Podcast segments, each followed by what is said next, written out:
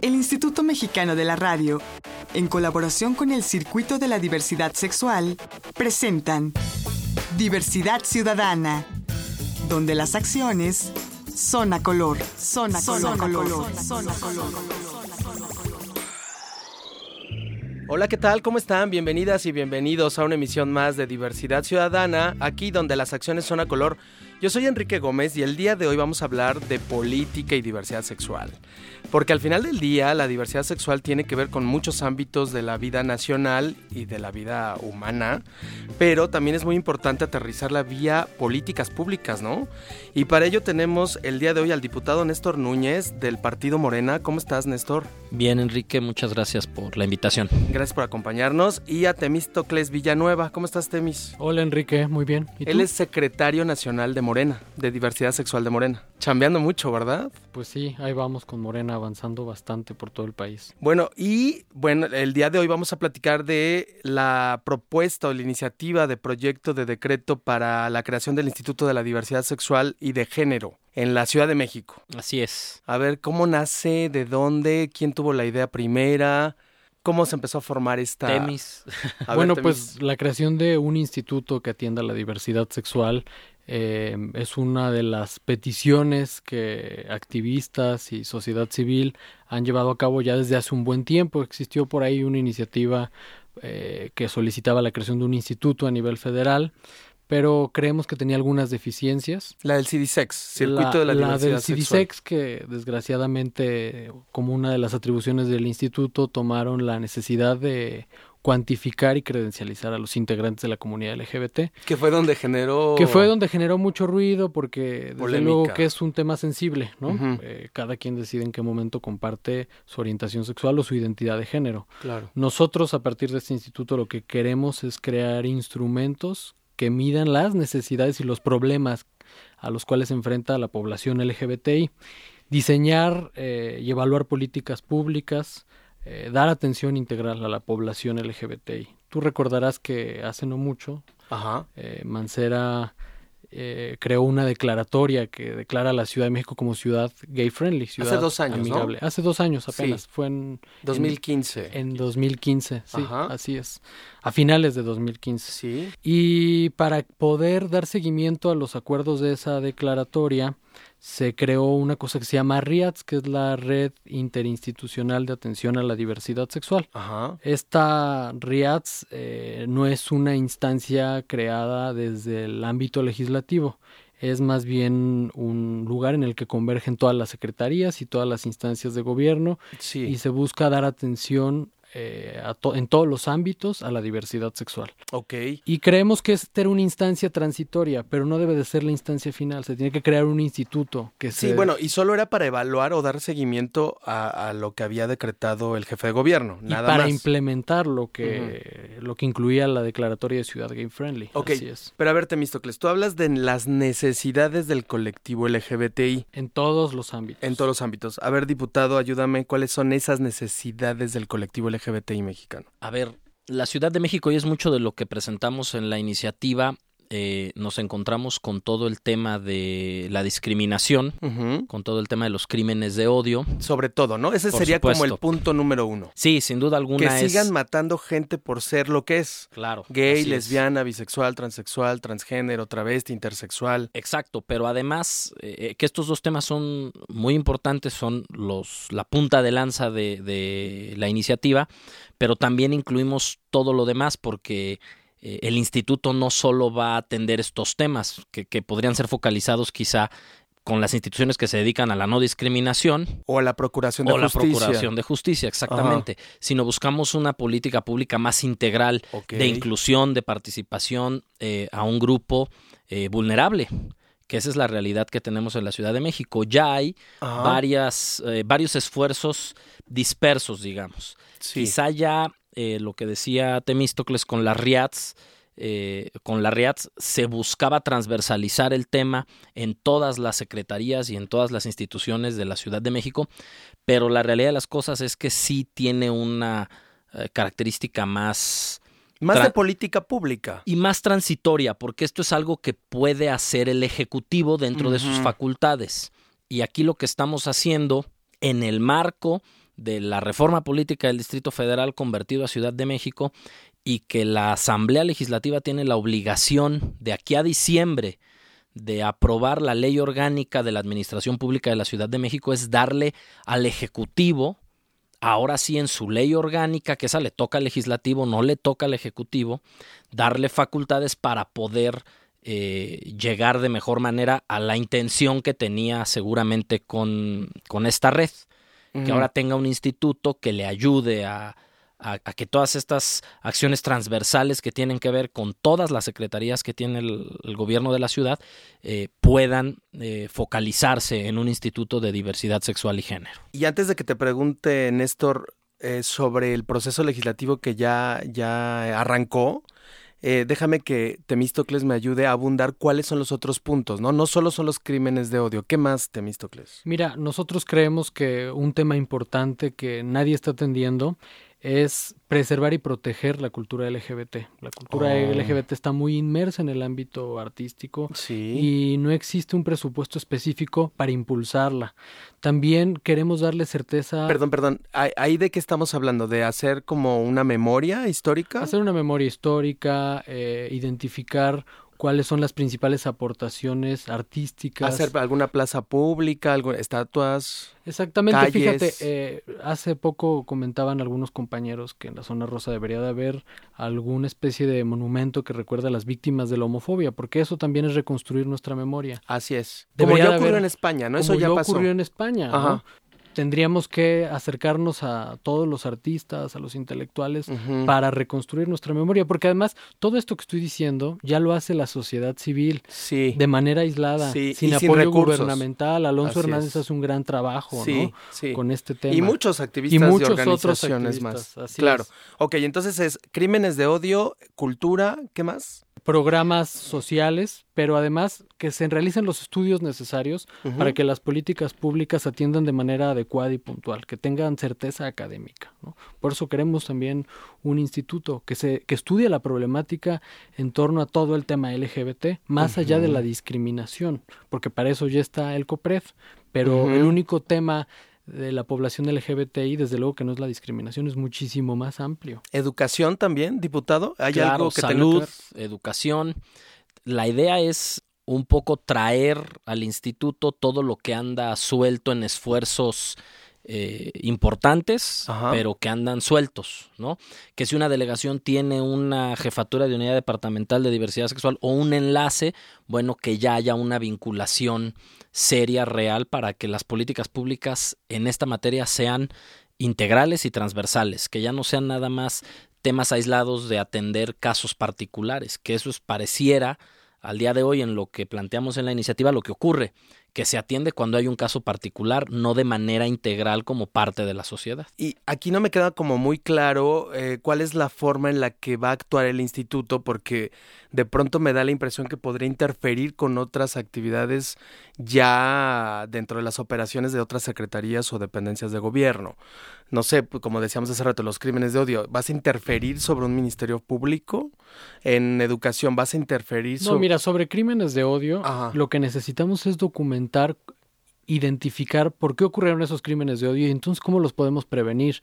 Porque tenemos un listado de a quienes han asesinado, en qué fechas, eh, cuántos crímenes al año, pero a partir de esos datos no se ha estudiado cómo podríamos prevenirlos, cuáles son las causas, cuál es el fenómeno.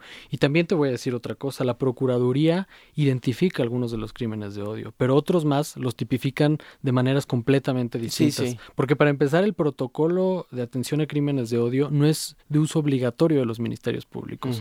El Ministerio Público lo retoma generalmente cuando alguna otra institución se lo demanda, ¿no? Como el caso de las chicas trans que asesinaron hace un año, ¿no? Los dos casos connotados. Sí. Se tuvo que llevar a cabo el protocolo porque la sociedad civil se movilizó y lo exigió.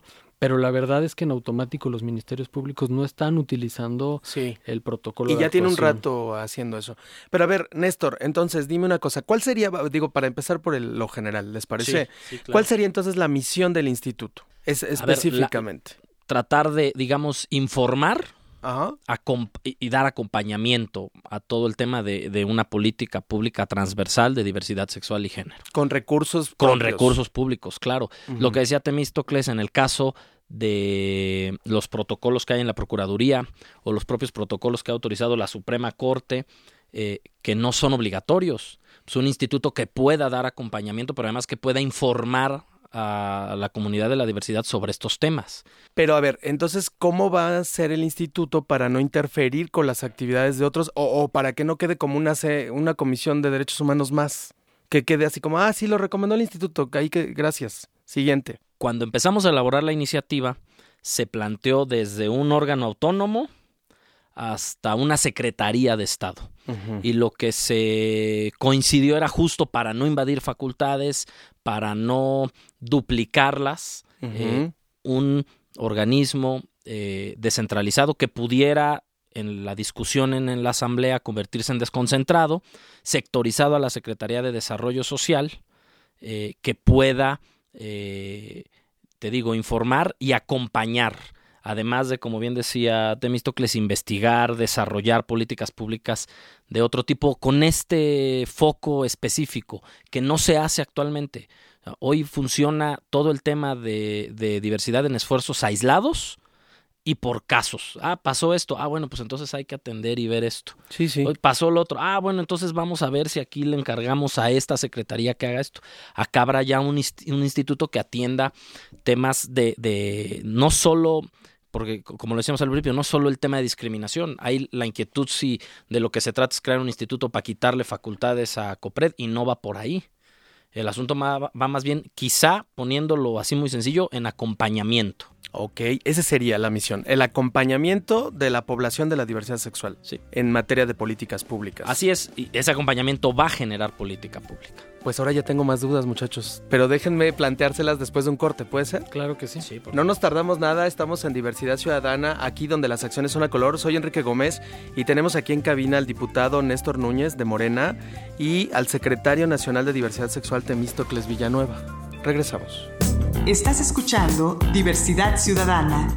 Regresamos.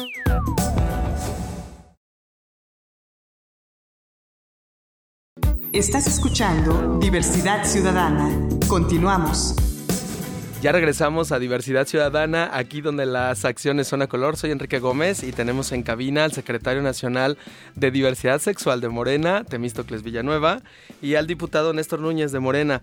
A ver, diputado, ¿qué les parece si contextualizamos con el proceso legislativo? Ya presentaste la iniciativa al Pleno de la Asamblea. Así es, el jueves de la semana pasada presentamos la iniciativa ante la Asamblea Legislativa de la Ciudad de México ahora, a la séptima legislatura, que desaparece la Asamblea con esta legislatura, eh, que es uno de los temas por los cuales presentamos la iniciativa. Como seguramente sabrán, ya no somos Distrito Federal, ya somos Ciudad de México. A partir del 17 de septiembre del año que viene entra en vigor la Constitución Política de la Ciudad de México y hay un mandato de hacer una nueva ley orgánica de los tres poderes, ejecutivo, legislativo y judicial, y de las ahora famosas alcaldías, que son las delegaciones que se convierten en alcaldías. Y en ese contexto hay un mandato para que antes de que acabe el año se apruebe esta ley, de la ley orgánica de la Administración Pública de la Ciudad de México. Y en ese contexto decidimos presentar esta iniciativa. Ok, decidimos quién y quién. Varios activistas, entre los que por supuesto está encabezando Temístocles, Gloria Davenport, Diana Sánchez Barrios, Jaime López Vela, varios compañeros que... La sociedad civil. La sociedad civil, así es. Ok, y lo hacen a través de Morena. Así es, sí, sí, sí, nosotros eh, presentamos la iniciativa. Junto con el PRD quizás son los dos partidos que más acciones tienen a favor de la diversidad sexual. Así es, aquí en la Ciudad de México, sin duda alguna, es eh, donde más avances ha habido en materia legislativa, no solo en la parte ejecutiva. Sí. Porque, por ejemplo, ahora está el tema que la Suprema Corte definió a nivel nacional, ¿no? De las leyes eh, que ahora serán inconstitucionales las que consideren que el matrimonio tiene que ser entre dos personas eh, de sexo opuesto, ¿no? Sí. Entonces, presentamos la iniciativa el jueves. Sí. La presentamos también en el contexto de que no se muera, de que haya una definición, que no sea de estas iniciativas que se presentan y luego pasan cinco años y están durmiendo el sueño los justos en las comisiones. Sí. ¿Por qué no va a pasar esto o por qué no debería de pasar esto? Porque en diciembre tiene que estar la ley orgánica de la Administración Pública de la Ciudad de México. Sí, o sea, es no ya. lo pueden aventar para después. Claro. Entonces, o sí o no. O sea, no, no hay margen para que, para que se... Y es sí, ¿no? Porque ya te apoyaron los otros partidos. Pues debe de ser sí, claro, debe de ser sí. El- la sesión del jueves de la semana pasada presenté la iniciativa a nombre del grupo parlamentario de Morena, porque así lo acordamos los diputados del grupo. Somos la primera minoría, el grupo más grande. Los 20 diputados estuvimos de acuerdo, la presenté yo.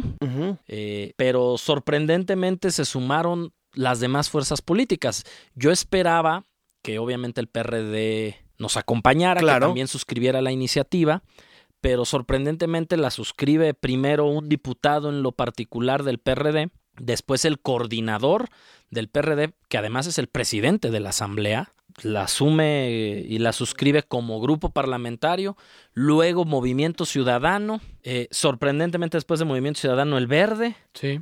Oh, bueno. el Partido Verde Ecologista de México en la Asamblea. A ver, pero ahí, Temístocles, ¿qué pasa? O sea, ¿en serio las ráfagas solares son tan fuertes que el PAN ya cambió de ideología? Bueno, a ver, yo creo que mm, en esta ciudad hemos logrado que la izquierda gobierne durante ya más de 20 años, gracias a que la sociedad, la ciudadanía de manera organizada ha exigido este tipo de reformas progresistas y no encuentran representatividad en partidos de derecha conservado, muy conservadores, ¿no?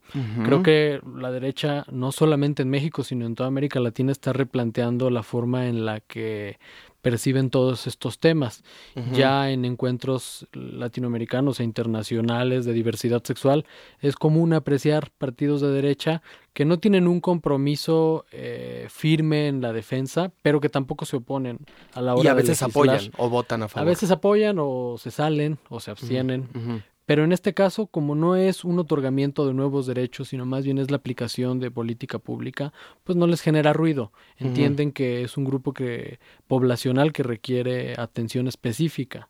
Ok, pero entonces sí es el PAN como partido Sí, o, es Juan Pérez y Leticia Gutiérrez los que PAN. Están... Lo hizo Jorge Romero como coordinador de los diputados del PAN en la Pe- Ciudad de México. Vaya, eh, te replanteo mi pregunta, Néstor, pero, pero él como individuo siempre ha sido como ser humano, ser vivo, mexicano, ideológicamente más de vanguardia, más abierto de mente, o, o, o realmente su partido en la Ciudad de México ya se está abriendo eh, a estos temas. O sea, si hay un cambio del PAN, o nomás es porque él está ahorita ahí, si estuviera otra no sería así. Yo creo que es la coyuntura. Yo creo que también, no creo que sea ni siquiera él. Yo, como decía Temis, yo creo que tiene que ver con el tema.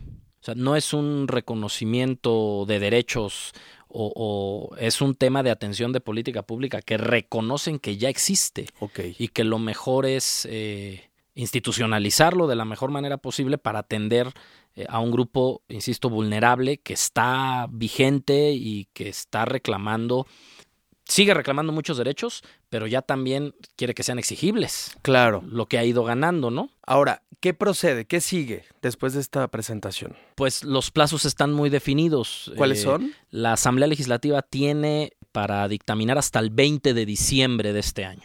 Tiene que estar lista la ley orgánica de la Administración Pública de la Ciudad de México.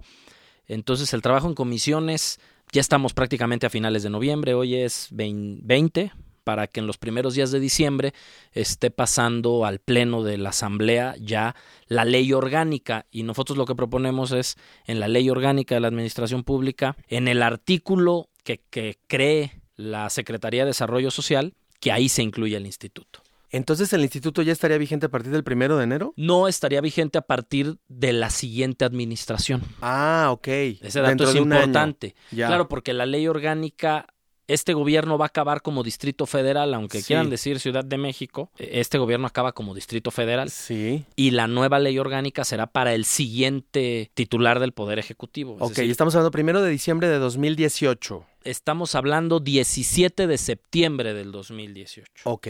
Porque es cuando entra la nueva legislatura. Ah, ya. Así es, exactamente. Y el nuevo titular del Ejecutivo también entra en Entra esa el fecha? primero de diciembre Ah, él del sí, el 2018. primero de diciembre. claro. Pero ya la ley estaría en vigor.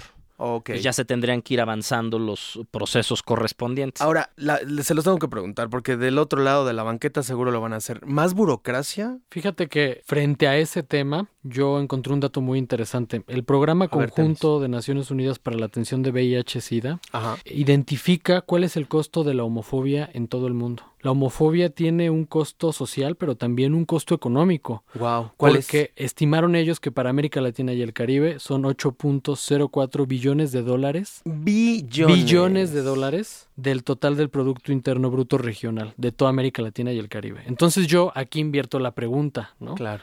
Queremos disminuir el costo por discriminación y por homofobia, pues queremos instancias que disminuyan este costo disminuyendo la homofobia. Claro. No, bueno, ese debe ser el reto, ¿no? Aquí el, ese es el reto. El peligro, que creo que también hay que subrayarlo, es que un instituto de las mujeres, un instituto de lo que de quieras. jóvenes. De, lo, de ancianos. Ahora hasta de, mascotas. De piedras, sí, claro. etcétera. Que termine siendo puro trámite, pura burocracia, que el titular vaya a ser el primo, el compadre, el vecino del jefe de gobierno en turno y que se vaya a volver esto como un elefante blanco, ¿no? Me parece que también hay que tenerlo muy claro. Ese puede ser el riesgo, ¿o no? Sí, sí, sin duda alguna. A ver, la, el diseño y la redacción de la ley puede tener las mejores intenciones y pero su ejecución puede llevar sin duda alguna a que no sirva para nada el instituto, ¿no?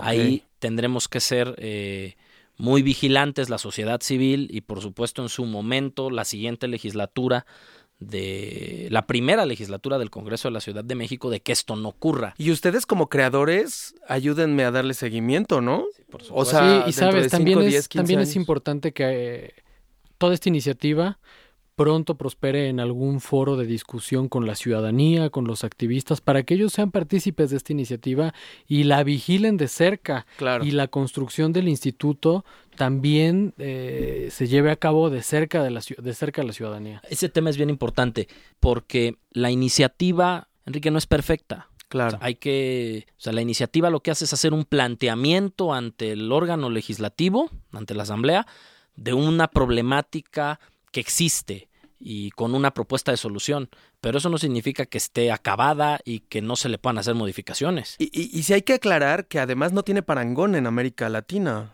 Incluso en muchos países del mundo, ¿no? Y bueno, existen centros comunitarios que atienden a la población, pero que no generan no política pública ni investigan la misma. Porque yo que sepa, no, ni en España hay un instituto, ¿o sí? No, no como tal. No como tal. O sea, esto sí es como un ejemplo a seguir en el mundo entero, sí, ¿no? Sí, sería, sí sería nuevo. Ahora, preguntas y respuestas rápidas, ¿les parece? Entonces, va a operar a partir de septiembre de 2018. Así es. ¿Cuánto tiempo va a durar la gestión de quien lo encabece? Será designación directa del titular del Ejecutivo, del próximo jefe de gobierno. O sea, va a ser un funcionario. Es un funcionario público ya. del gobierno local, ejecutivo le, local. ¿Cuánto le va a costar al gobierno de la ciudad anualmente? Todavía tenemos que hacer una prospectiva del gasto que representaría, sobre todo por las políticas públicas que se crearían. La iniciativa no incluye la estructura porque todavía ah, queremos que se discutan las atribuciones. Cuando uh -huh. tengamos claridad en las atribuciones y sobre todo los activistas estén de acuerdo en las atribuciones de las que se le dote al instituto, podremos saber qué, qué, estructura requiere y qué presupuesto. ¿Que ¿Eso más o menos cuándo ocurrirá? Antes del 20 de diciembre, para que sea más claro. Ok. Y el, el, la otra pregunta es, ¿cuántos empleados tendría? Igual tampoco lo sabemos. No, pues no podemos saberlo esté... ahora. ¿no? Bueno, a ver, Temis, tú dices, hasta que no haya un acuerdo con los activistas. Un consenso. Un consenso. Necesitamos... ¿Estás seguro de lo que me estás diciendo? ¿Consenso entre activistas LGBT? Mira, por lo menos tenemos que hacer el esfuerzo okay. de dialogar con todos. Me encanta y no dejar afuera a nadie. Si los partidos políticos se están animando todos a suscribir la iniciativa, incluido el PAN, el PRI y el Verde, yo creo que es un buen ejemplo para que los activistas. Diputado, te lo tengo que preguntar. No eres gay, ¿verdad? No. Ya, me queda clarísimo. bueno, muchas gracias por haber estado con nosotros. Gracias a ti, Enrique. Yo lo que les invito es a que ahora que se haga este consenso, que ojalá sí haya, nos vengan a explicar exactamente cómo va a estar integrado y cómo va a operar y exactamente qué facultades va a tener. ¿Les y el parece? tema presupuestal, claro. Yo creo que eso es muy importante cuando ya esté cuajado. Por supuesto. Con Por lo gusto. pronto tenemos aquí a los padres, además es una pareja homoparental de este instituto. muy bien. De la diversidad sexual y de género. Ellos son Temístocles Villanueva, secretario nacional de Diversidad Sexual de Morena, y el diputado de Morena, Néstor Núñez López. Muchas gracias. Gracias por haber estado con nosotros. Soy Enrique Gómez. Esto es Diversidad Ciudadana, aquí donde las acciones son a color. Les espero en la próxima. Agradecemos la colaboración de Canal G.tv y Foro NH.com. Diversidad Ciudadana, una producción del Instituto Mexicano de la Radio en colaboración con el Circuito de la Diversidad Sexual. Diversidad Ciudadana, donde las acciones son a color, son a color, color, son a color.